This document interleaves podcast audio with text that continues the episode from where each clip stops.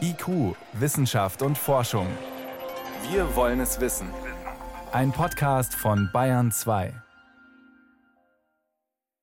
Auch bei uns berichten Menschen von vielfacher Diskriminierung im alltäglichen Leben, auch von unseren Sicherheitsbehörden, und sie werden endlich gehört. Durch die Diskussion ist nun eine Technik ins Visier geraten, die es den Behörden leichter macht, Gesichter zu erkennen und auch zu identifizieren. Der IT-Konzern IBM hat nun Anfang der Woche erklärt, keine Software für Gesichtserkennung mehr auszuliefern, Sicherheitsbehörden auch keine entsprechenden Dienstleistungen mehr anzubieten, ähnlich Microsoft.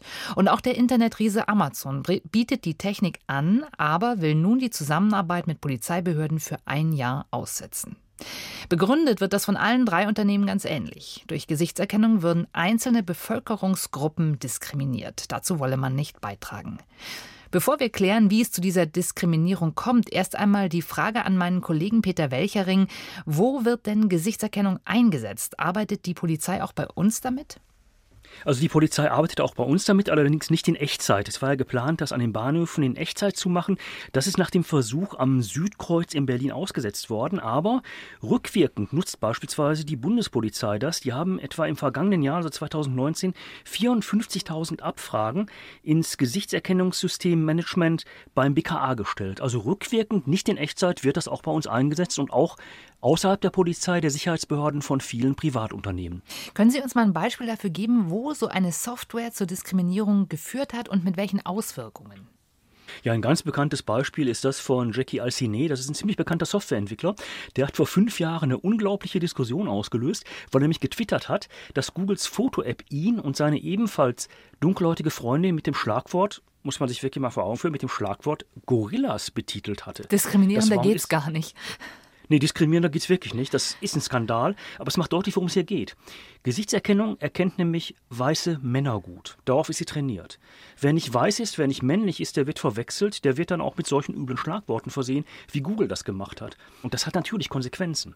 Dunkelhäutige Menschen werden beim Abgleich mit Fahndungsfotos ganz, ganz oft falsch positiv erkannt. Dann werden sie erstmal festgenommen, müssen ihre Identität beweisen. Das ist nicht neu, das diskutieren wir seit wirklich vielen Jahren. Aber jetzt hat eben diese Diskussion in den USA eine neue Aktualität bekommen. Jetzt fragt man sich natürlich, wie funktioniert denn so eine Gesichtserkennung, dass die Technik mit so einem äh, Bias, also so einer Nebenwirkung tatsächlich am Start ist? Also das ist erstmal klassische Mustererkennung. Da gibt es dann beim Erkennen selbst unterschiedliche Verfahren. Die ganz blöden Fehler, wie etwa Jackie Alcine, die bei Googles Foto-App öffentlich gemacht hat, die sind auch inzwischen vor allen Dingen durch sogenannte generative Netzwerke überwunden. Das muss man auch sehen. Aber auch diese Netzwerke, die diskriminieren immer noch. Wir erkennen beispielsweise solche Netzwerke für die Gesichtserkennung einen Peter Welchering. Ganz einfach, die Überwachungskamera, die nimmt mein Gesicht auf, die wertet biometrische Merkmale aus, also der Abstand meiner Ohren, die Größe der Ohrläppchen, Abstand zwischen den Augen, die Mund-Nase-Relation, Relation der Wangenknochen, all solche Dinge werden da abgefragt. Und daraus wird eine Prüfsumme erstellt. Und die wird mit Prüfsummen zum Beispiel einer Fahndungsdatei abgeglichen. Und dann werden Wahrscheinlichkeiten berechnet anhand dieser Prüfsumme und anhand ausgewählter Pixel. Und wenn der Wahrscheinlichkeitswert ein bestimmtes Level überschreitet, das ist bei den Sicherheitsbehörden meistens so um die 90 Prozent, dann gibt es einen Alarm weil nämlich das Bild der Überwachungskamera dann mit einer bestimmten Wahrscheinlichkeit mit dem Bild von Peter Welchering in der Fahndungsdatei übereinstimmt.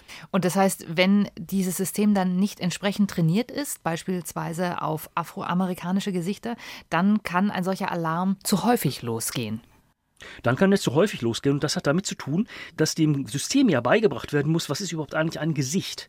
Und dazu werden viele Beispielfotos eingelesen. Als das mal falsch lief, da hat beispielsweise ein System immer dann ein Gesicht erkannt, wenn ein Auto mit dabei war, weil nämlich durch Autoschreiben fotografiert wurde. Also das Gesichtserkennungssystem muss erstmal lernen, was ist eine Nase, was sind Augen, was sind Wangenknochen. Und dann kann das System die biometrischen Berechnungen der Abstände etwa auch vornehmen. Und genau da liegt die Krux. Denn trainiert werden hier bei den Gesichtserkennungssystemen eben überwiegend mit Material, mit Fotos weißer Männer. Und solche Fotos dominieren einfach das Fotomaterial in der Trainingsphase. Und deshalb werden dann die weißen Männer auch relativ gut erkannt. Und bei nicht weißen Männern, bei nicht weißen Frauen, da geht die Erkennungsrate dann in den Keller.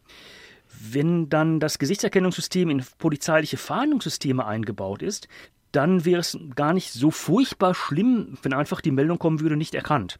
Das wäre immer noch blöd, aber eben nicht so schlimm. Aber diese falsch positive Erkennung, die dann tatsächlich per Wahrscheinlichkeitsrechnung einfach eine Festnahme auslöst, das ist natürlich schon eine üble Sache. Jetzt muss man natürlich sagen, dieses Thema ist ja nicht neu. Wir hatten erst, Sie haben es schon angedeutet, im Januar eine Debatte um die Gesichtserkennung im öffentlichen Raum. Warum haben denn geforderte Verbesserungen bisher nicht gegriffen? Weil die Politik das eigentlich ernsthaft nicht gefordert hat. Und zum anderen, also die bisherige Gesichtserkennungssoftware, die ist den Herstellern von den Sicherheitsbehörden aus den Händen gerissen worden.